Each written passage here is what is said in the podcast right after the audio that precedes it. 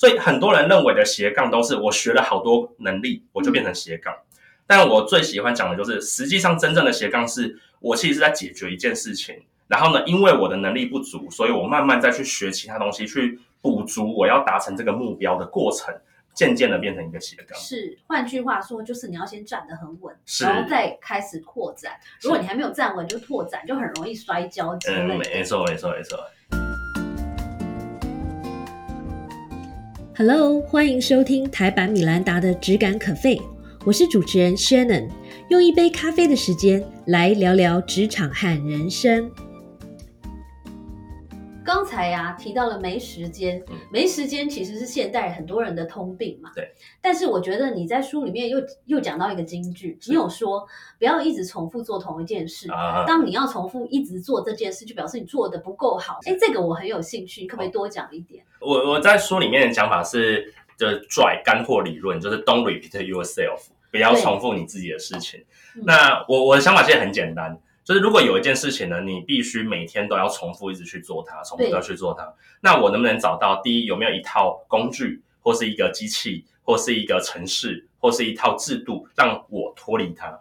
我觉得这是一个很重要的事情，因为人要发挥的是创造力，嗯，而不是在呃反复的做同一件重复的事情，就是不要一直穷忙这样子。对，可以这样说。所以像我自己在研究所期间，我记得很好笑，就是有一次我研究所老师就亏我。他就想说啊，别的研究生都是很认真在看论文，啊，你就写了一支程式，然后让那支程式自己去爬完论文，然后摘要出重点之后，你再回来看说哪些东西要留还是不留，再给我看。人家在跑论文，你在跑操场，对，这也是你厉害的地方。那个时候我才发现到，哦，原来不是每个人都会这样做，不是每个人都会把重复的事情都把它自动化掉，然后呢，让自己去做更有效益的事情。所以，我在这本书里面，在第三个法则当中，我就很强调简化这个环节。哎，我觉得这样的思维很厉害，因为照理来说，你们贵研究所里面应该每个人多多少少都可以写一些程式，都有这个技能，但是不见得每一个人都可以想到可以这样去做。是。那我觉得有一个关键，应该是你把你自己放在什么样的位置上面。是。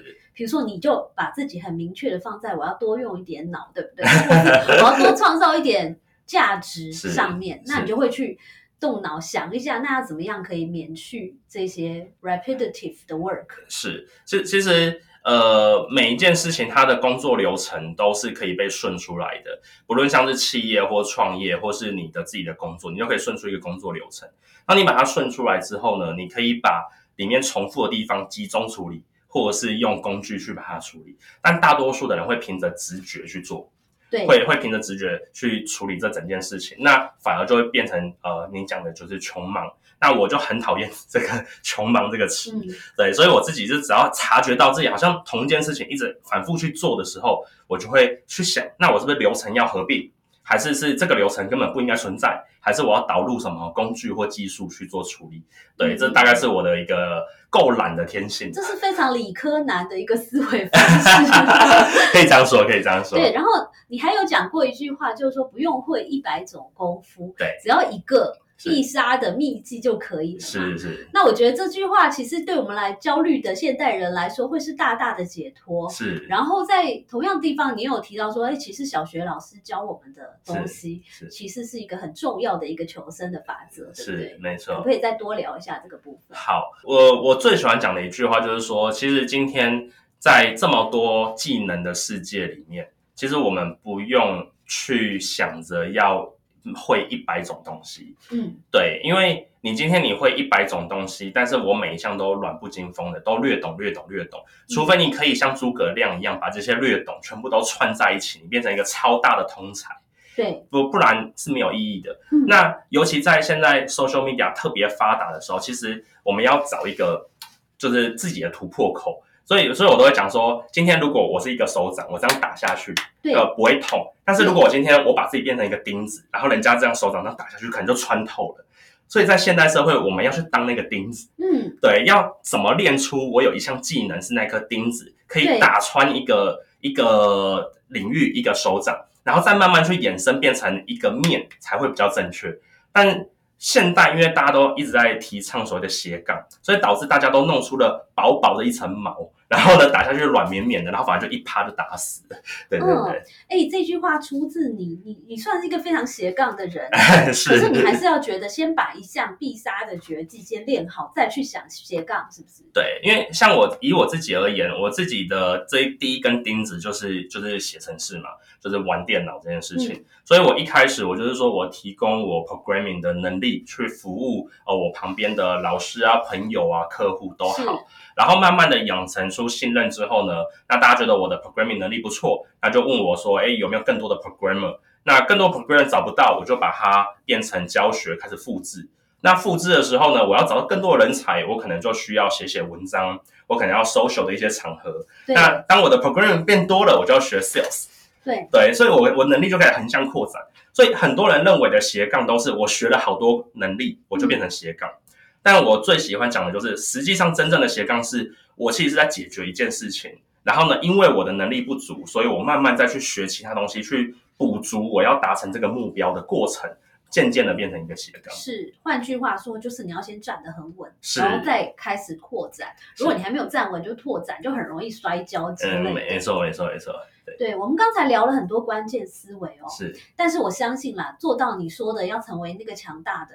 钉子是这件事情，更重要的是，或者说同等重要的是关键行动这件事啊，是没错没错。对，那可不可以跟我们谈一下，我们要怎么样采取关键的行动呢？比如说是我们要拿出很大的决心吗？还是有什么样其他的技巧呢？呃，其实我我我自己公司里面有一句话我很喜欢，然后我分享给大家，就是你不需要很厉害才开始，你必须先开始了才很厉害。嗯，因为很多的人都是。呃，想着很多，例如说，很像像很多人问我说，怎么经营 IG，怎么经营 YouTube，我都会跟他讲说，你拿出你的 iPhone，然后开始录音，开始拍，然后开始上传，这是你的第一步。但多数的人想做 YouTube，想做 IG，他都会想说，我先买设备，我要买相机，然后呢，我要先想好我的台词什么之类的。Man，那不用哦，其实你先开始，然后迭代，然后根据市场的反馈一直去调整。所以，当你要关键的行动其实是什么？就是你保有。每天进步一点，然后持续进步这件事情，这是很重要的。所以，当大家在讲说，如果你今天要呃变成一个很厉害的人，你该怎么做？首先，第一件事情就是行动。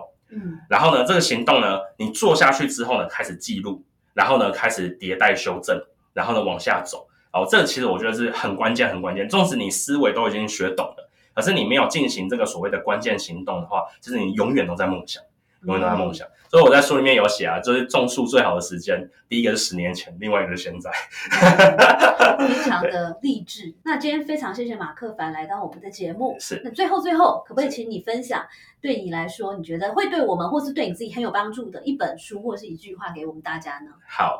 当然，这是第一本书，大家都在讲说这是关键思维嘛。对，就是我觉得这本书的确是我过去十几年来，或者说我人生当中我很多的呃思想的这个精华，然后我把它分享给大家。对，那里面有一句话，我觉我在我的 YouTube 一直反复的去讲到，就是这后面的这句话，就是被书封给压住了，Better than yesterday，就是每天比昨天好一点点。我们其实不需要想着我们要变成最完美的一个人。但是我们只要想着，我们明天可以为今天的自己骄傲的那一个人就好。对对对，这是我自己的很喜欢的一句话，然后也分享给大家。对，真的好，非常谢谢马克凡今天来到我们的节目，也分享了很棒的亲身的经历。那在这边呢，趁着这个机会，也祝福大家每天。都变得比前一天更好的一个你，然后呢？其实很多时候我们有一个远大的目标，但是还是要从很小的一步开始做起。是，但是请相信，只要开始就会有成功的一天。没错，好，加油，You can do it！拜拜拜。谢谢收听今天的 Podcast，希望你喜欢今天的这杯咖啡。我们的节目名称是台版米兰达的质感可废。欢迎订阅我们的频道，分享你的想法，也可以追踪我的粉丝专业台版米兰达的创业笔记。我们下次见喽，拜拜。